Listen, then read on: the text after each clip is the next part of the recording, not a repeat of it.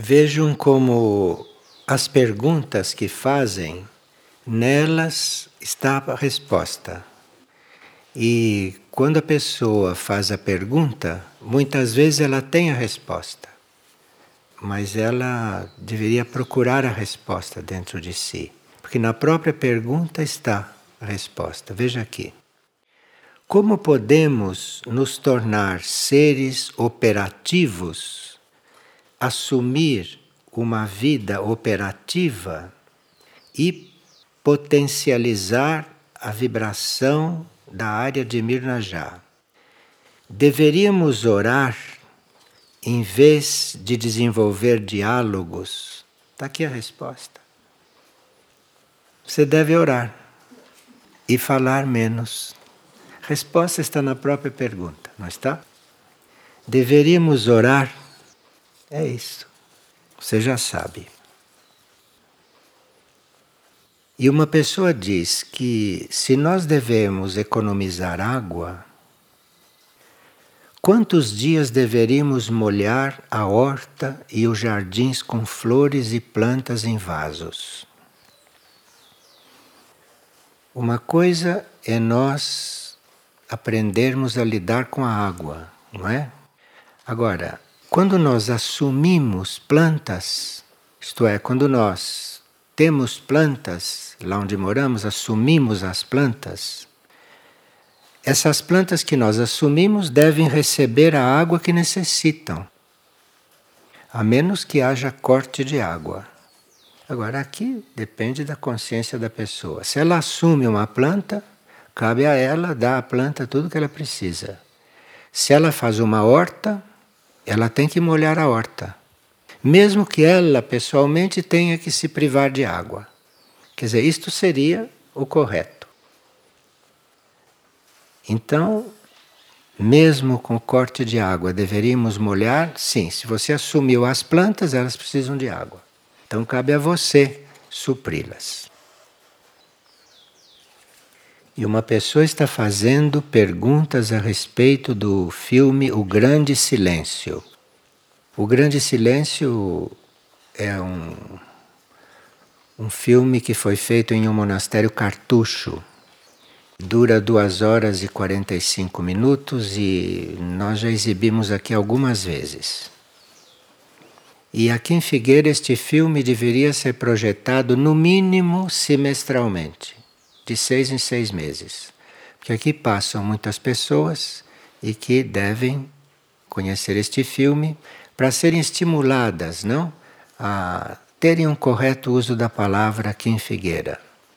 E sempre que possível, manter silêncio. Então, esse filme deveria ser projetado aqui regularmente, para aqueles que chegam.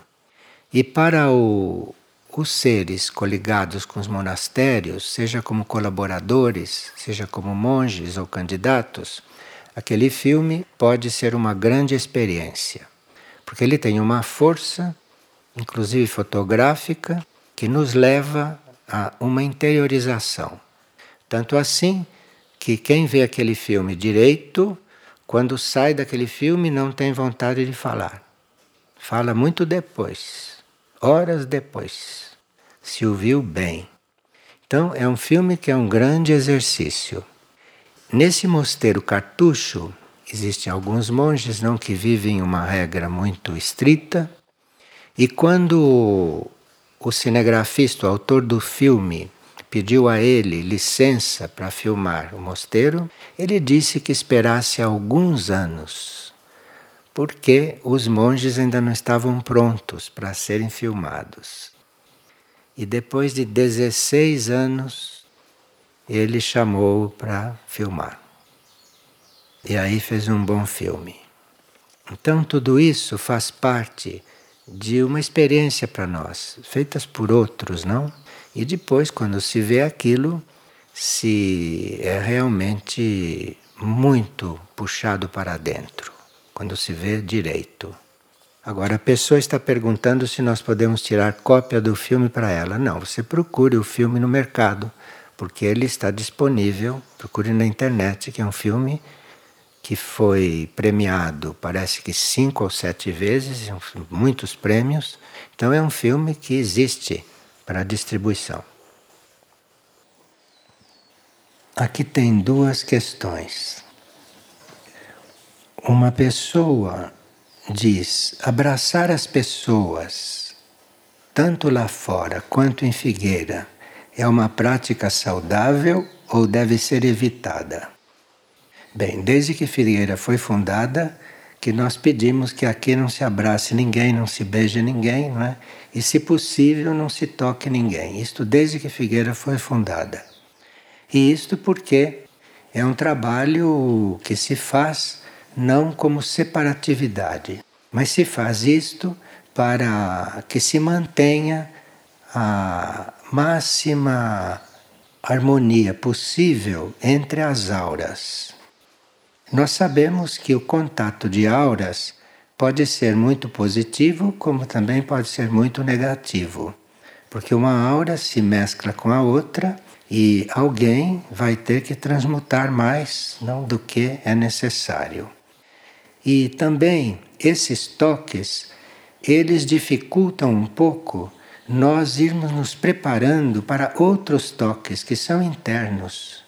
Então, se nós estamos habituados a ter toques físicos para nos comunicar com os outros, isto em algumas pessoas dificulta bastante que eles tenham um toque interno, que eles interiorizem esta forma de se unirem, de se cumprimentar ou de se, de se harmonizarem.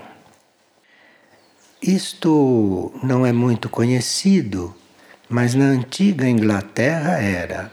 Tanto assim que na antiga Inglaterra era uma das maiores faltas de educação você estender a mão para alguém e cumprimentar com a mão. E no Oriente isto não existe.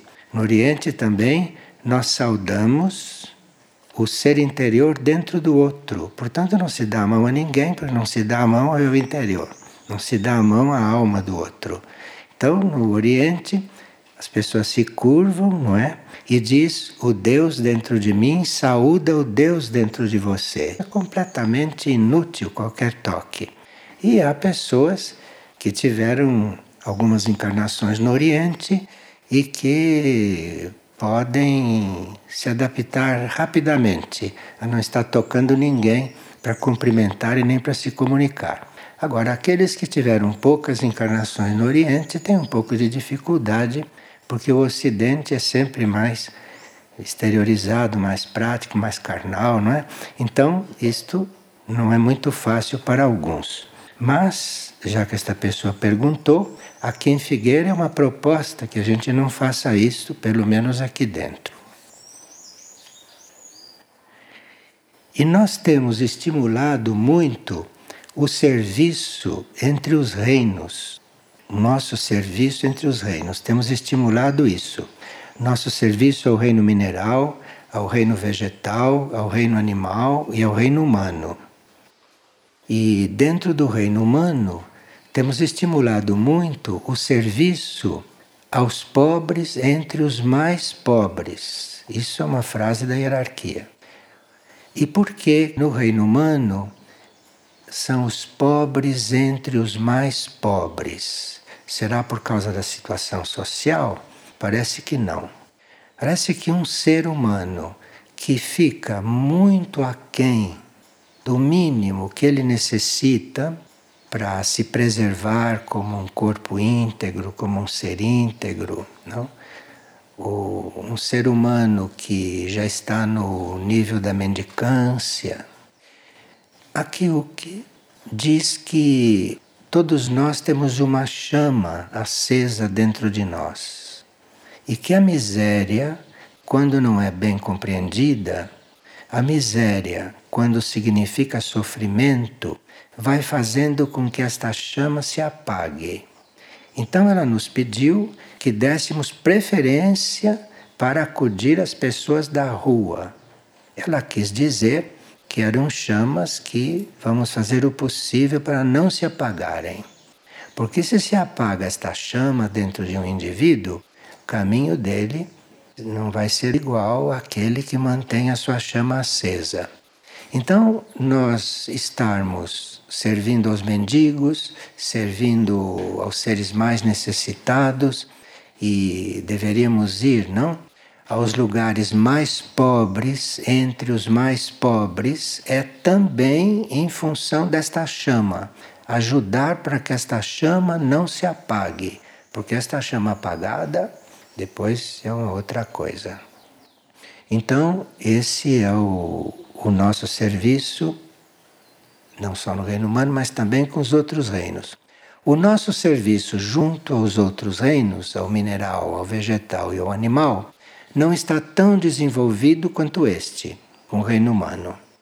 E nós temos falado aqui também muito sobre os outros reinos, respondido perguntas sobre isto, mas devemos reconhecer que o nosso serviço ao reino mineral, vegetal e animal é mínimo, é mínimo, simbólico mesmo.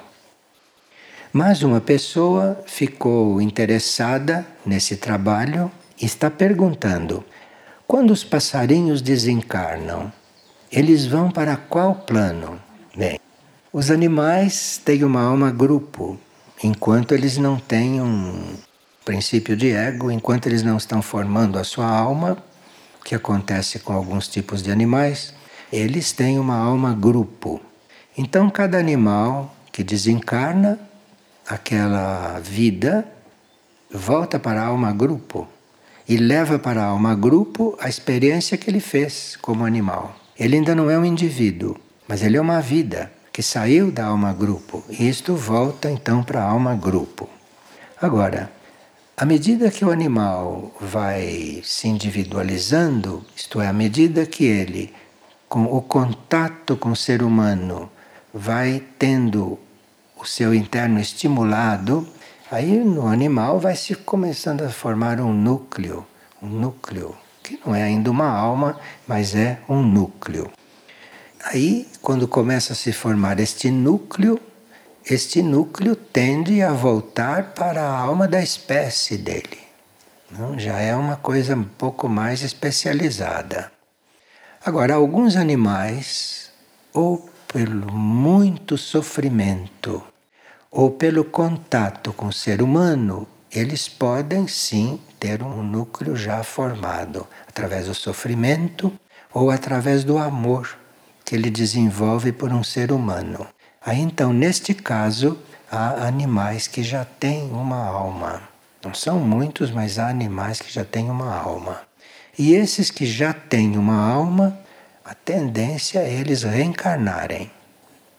Em princípio, eles encarnam num animal semelhante. Eles encarnam como nós. Nós encarnamos num ser humano, o animal encarna no animal, como ele. Mas eu conheci casos em que havia animais quadrúpedes encarnados em grandes aves. Conheci isto. Não sei se isso é normal, se isto é comum, mas isto também pode existir. De um animal reencarnar em uma ave, dependendo da ave. Tem que haver uma afinidade, não, entre essas espécies. E um dia a gente vai conversar um pouco sobre isso e eu vou contar as coisas que eu assisti né, neste campo, que é muito interessante para aqueles que querem desenvolver amor pelo reino animal. É muito grande a nossa responsabilidade no contato com os animais. Nosso contato com os animais pode ser indiferente, como o contato pode ser negativo, como pode ser positivo. E isto conta muito para a evolução do animal, seja ele individualizado ou não, conta muito. Uma pessoa quer saber como evitar a influência de obsessores nos planos astrais. Os obsessores estão procurando algo que eles necessitam. E muitos seres atraem os obsessores pelos seus pensamentos negativos, pela sua vida negativa. Então, se proponha uma mudança de vida em você. Porque se você tiver uma vida positiva, não atrai obsessores. você atrai aqueles que vêm para perturbar, mas jamais para te obsessionar. Isto depende da sua vida, do que você faz. Há certos tipos de vida que atraem os obsessores. Os obsessores se alimentam de toda aquela negatividade. Então precisa que a gente examine que vida está fazendo e vá limpando, vá ordenando a sua vida. E assim os obsessores não terão nada que fazer ali. Não se alimentam de nada do que está se passando ali. E uma pessoa está perguntando se quando se fala em transição planetária, se se fala de um processo gradual ou se é um processo imediato. Bem, a transição planetária já está em ato, então ela é gradual e se vê. Ela é gradual e só não percebe quem não quer, porque está percebendo a gravidade, se se pode aplicar esta palavra, das situações. Então a transição é gradual e já está em ato. Agora, a transição vai sendo gradual e a uma certa altura ela passa por um processo agudo. E isso é muito típico de quando o eixo do planeta se inclina. Eu digo quando ele se inclina, porque isso já aconteceu outras vezes. É que faz tanto tempo cronológico que a história não registra mas já houve várias inclinações do eixo terrestre. Quando a Terra vai mudando de contatos no cosmos ou no universo, pode ser que ela tenha uma atração maior do que a que ela vinha tendo por algum astro ou por alguma região. E quando passa por elas, pode essa atração se dar de repente e o eixo inclinar. Isso já aconteceu várias vezes. Mas isto nunca é assim imprevisto. O eixo já está inclinando. Só está faltando ele chegar naquele ponto em que ele despenca. É? Por enquanto ele está inclinando lentamente. Mas se o eixo chega num certo ponto da inclinação, ele despenca. Nós todos estamos avisados disso, não é? Então, isto não é novidade para ninguém e nós sabemos como nos preparar para tudo isso. Sabemos como ir nos preparando não é? para viver esta experiência, se tivermos que vivê-la. E uma pessoa pergunta: como reconciliar-se consigo mesmo? Então, se você está em conflito com você, pergunte lá para o seu interior, para o seu nível mais profundo, você pergunte: o que eu sou? O que eu sou? Pergunte primeiro o que você é, porque se você não sabe o que você é, como é que você vai se reconciliar? Você precisa primeiro saber que você é. Então você se vire para dentro e pergunte: o que eu sou? Aí, se esta pergunta não basta, que eu sou, você continue perguntando isso e acrescente qual é a minha tarefa na vida? Porque pode ser que você precise se reconciliar porque você está numa tarefa ou numa situação estranha, que não seja a sua. Então você está em conflito com você por você se encontrar nesta tarefa ou nesta coisa que não é a sua. Então você pergunte: o que eu sou? E pergunte: qual é minha tarefa na vida? Agora, se você acha que está na tarefa certa, aí não adianta fazer esta pergunta. Mas é bom fazê-la, porque às vezes a gente está na tarefa que não é mais. E também se pode perguntar onde devo estar. Onde devo estar? Porque se nós estamos no lugar errado, ali temos muitos motivos para não nos reconciliarmos conosco e para não estarmos em harmonia conosco, porque estamos no lugar errado. E estando no lugar errado, estamos cobertos de vibrações estranhas que não são próprias para nós. Então, que eu sou? Isto é básico. Pensamos que somos tantas coisas e que não somos. Que eu sou? qual é a minha tarefa na vida? E olhe, você pode ter feito uma tarefa dezenas de anos e não será sua. Nunca é demais perguntar qual é a minha tarefa na vida. Sempre é tempo de mudar. E depois, onde devo estar? Feitas essas perguntas com todo o coração e com toda a alma e com todo o ser, algo deve mudar. E uma pessoa está tomando certos cuidados, esperando a transição. Olhe, no momento da transição, nada do que a gente dá valor agora tem valor. Nenhuma identificação tem valor naqueles momentos. Nada de pessoal tem valor naqueles momentos. E sequer as fronteiras terão valor. No momento da transição, não existe mais fronteira. Você atravessa qualquer lugar e não tem mais estas coisas. Aliás, a transição vem também para isso, não é? Para derrubar com todas estas coisas.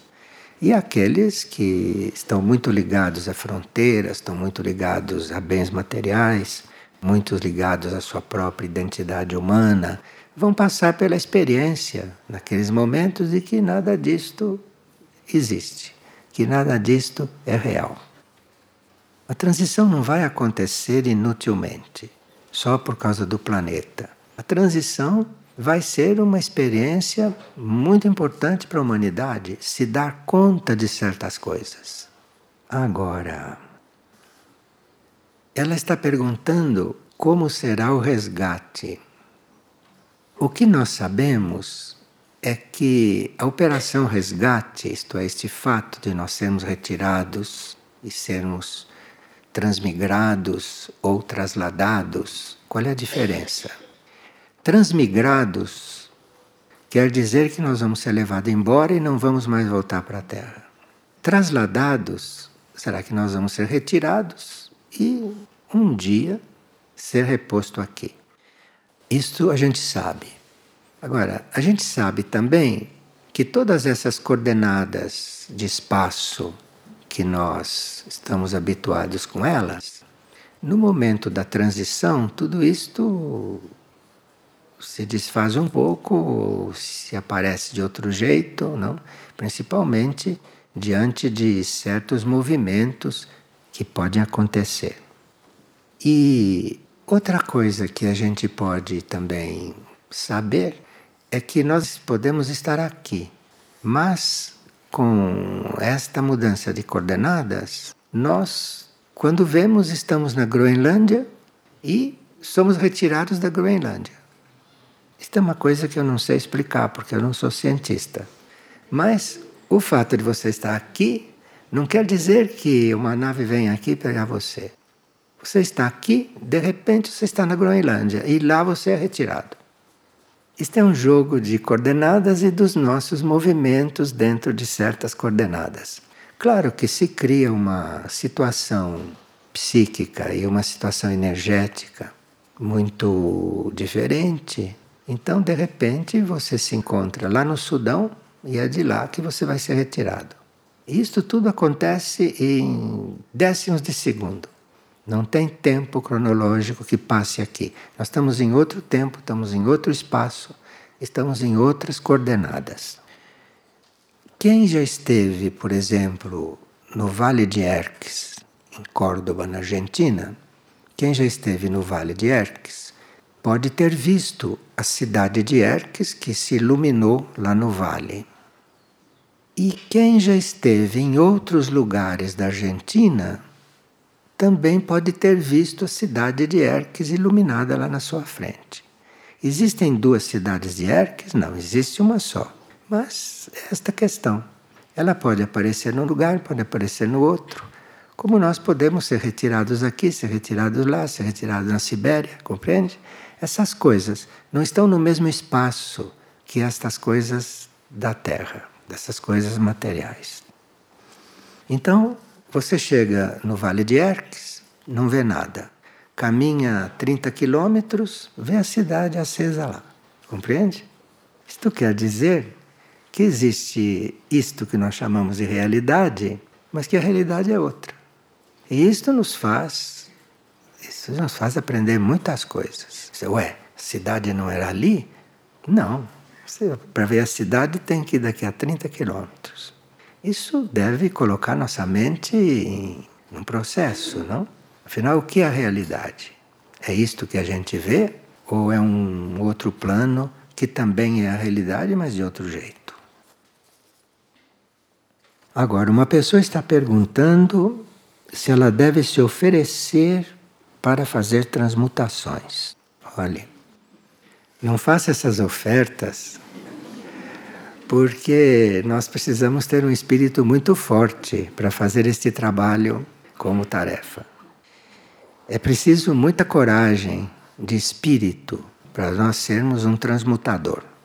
Agora, transmutações nós podemos estar fazendo toda hora, mas não é isto que a pessoa está perguntando. Essa transmutação contínua nós estamos sempre fazendo.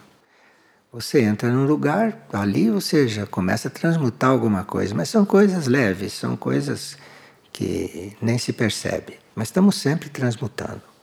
Agora, transmutação a serviço do planeta, isto precisa que o espírito seja forte e que ele se encarregue daquilo, não a nossa personalidade, não o nosso ego.